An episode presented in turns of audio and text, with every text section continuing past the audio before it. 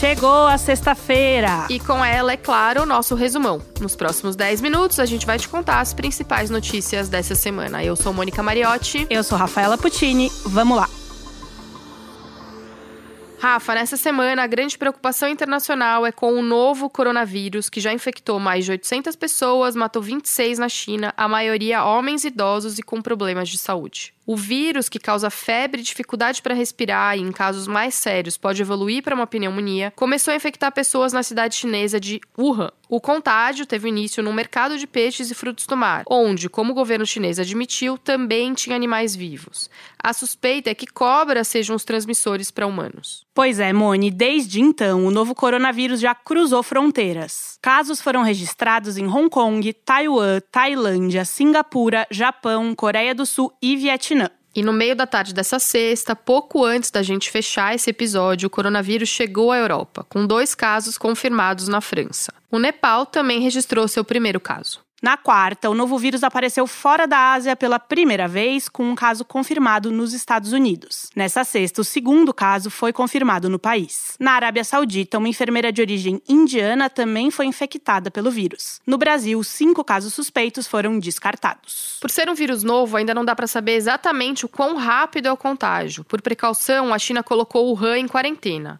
A cidade, que tem 11 milhões de habitantes, está isolada, nenhum avião ou trem pode sair de lá. Isso bem na em que milhões de pessoas viajam pelo país para as comemorações do Ano Novo Chinês, que começa nesta sexta-feira. O governo de Pequim, a capital, decidiu cancelar as festas que estavam previstas. Apesar dos números e das medidas chinesas, a Organização Mundial da Saúde afirmou nesta quinta que ainda é cedo para declarar emergência internacional por causa do vírus. E importante lembrar o que os médicos vêm repetindo: a doença causada por ele tem cura.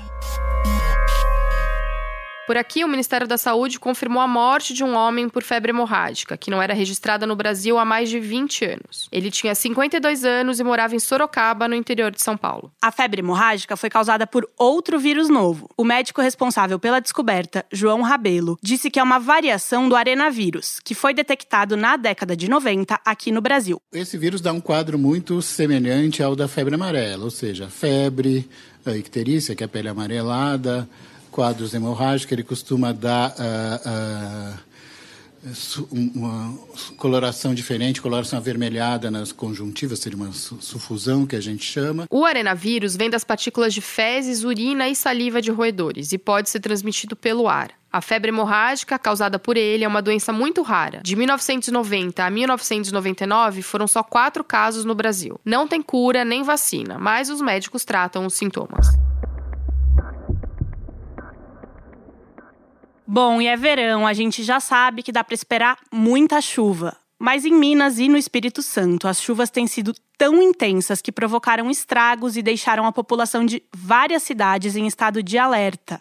Em Minas, os fortes temporais deixaram três mortos. As vítimas são de Ibirité, cidade na Grande Belo Horizonte, e morreram soterradas. Até a hora em que a gente publicou esse episódio, buscas eram feitas a outras vítimas do mesmo soterramento. Choveu muito entre a quinta e sexta-feira em BH. O Instituto Nacional de Meteorologia, o INMET, diz que a cidade teve o dia mais chuvoso desde que a medição começou, há 110 anos. O acumulado de chuva desse mês, até agora, já está 102% acima da média histórica. Por causa dos alagamentos e enxurradas, a Prefeitura de Belo Horizonte decretou estado de emergência essa semana. Mais de mil pessoas tiveram que deixar suas casas. Quatro cidades decretaram estado de calamidade pública. Pelo menos 22 comunidades dessas cidades ainda estão isoladas. E Conha, a mais castigada pelo temporal, começou a receber ajuda do Exército nesta quinta-feira. Eles vão ajudar no socorro, limpeza e reconstrução da cidade. Em muitos lugares, o cenário ainda é de destruição carros revirados, casas destruídas, árvores caídas e muita lama. Muitas pessoas ainda estão precisando de doações. Quem quiser ajudar pode entrar no G1. Publicamos uma lista dos lugares que estão recebendo doações.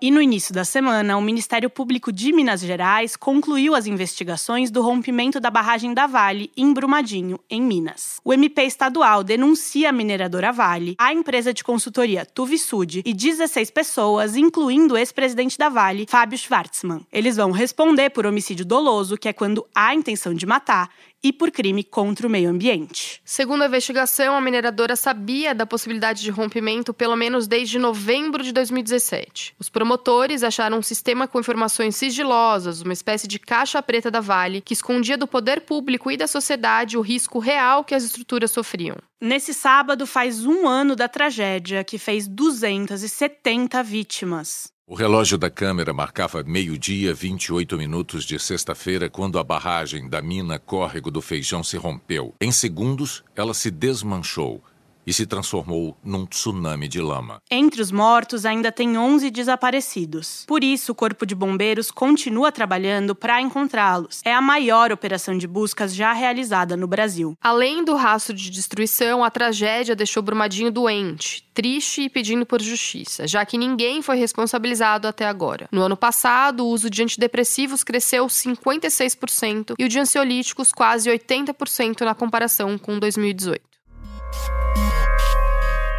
E essa semana foi de noivado entre Regina Duarte e o presidente Jair Bolsonaro, como eles mesmos disseram. A atriz foi convidada por ele para assumir a Secretaria da Cultura no lugar de Roberto Alvim, exonerado na semana passada depois de parafrasear um discurso de Joseph Goebbels, que foi o ministro da propaganda de Hitler. Regina foi para Brasília conhecer a secretaria, mas não aceitou definitivamente o convite e disse que está em período de testes. Segundo Bolsonaro, a nomeação deve sair quando ele voltar da Índia na semana que vem, no dia 28. Por enquanto, quem está no comando da pasta é a pastora evangélica Jane Silva, atual secretária da Diversidade Cultural.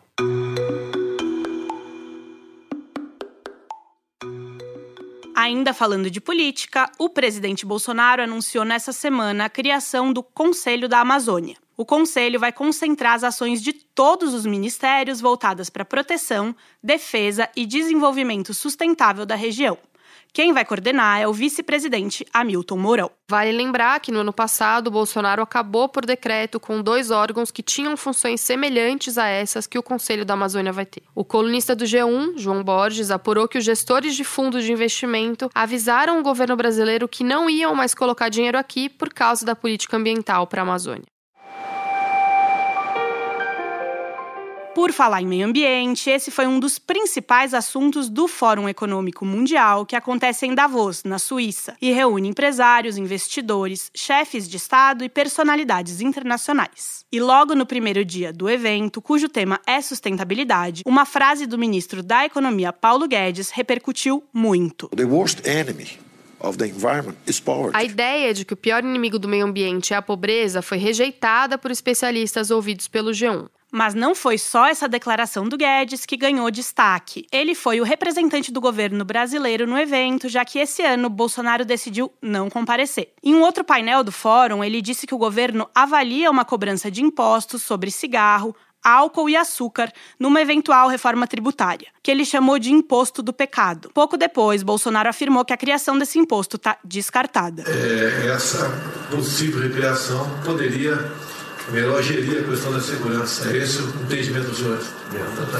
Então, a gente vai estudar essa estudaremos essas questões aqui e daremos uma resposta mais rápida possível aqui. Esse foi o presidente Bolsonaro na quinta-feira, durante uma reunião com secretários da Segurança Pública de 17 estados. Bolsonaro disse que o governo estuda a recriação do Ministério da Segurança Pública, atualmente sob a alçada do Ministério da Justiça, comandado por Sérgio Moro. Logo antes de embarcar para a Índia, o próprio presidente falou que a ideia contraria o ministro. Lógico, o Moro deve ser contra, né?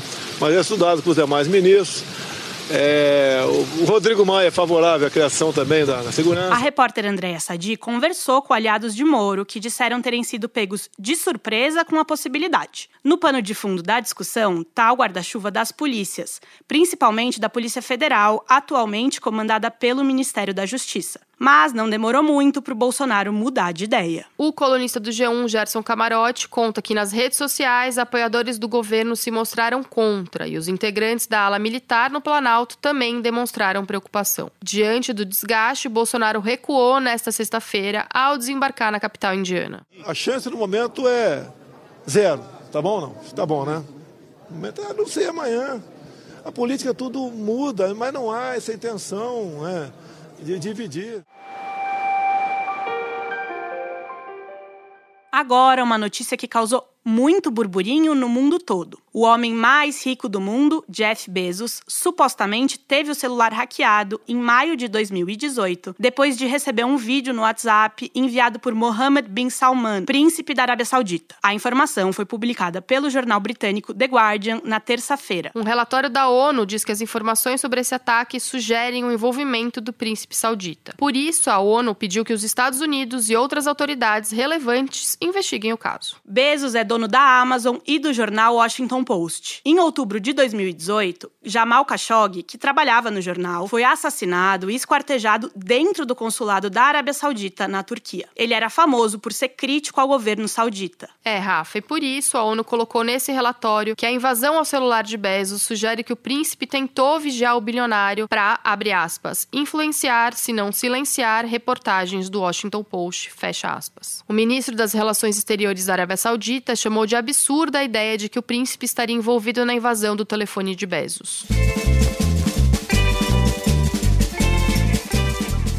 E nesse final de semana, várias cidades já têm programação de esquenta de carnaval. Em Olinda e Recife, os blocos, troças e maracatus começam a intensificar os ensaios. Tem shows também que vão do frevo e axé ao forró e samba, com atrações como Wesley Safadão e Chico César.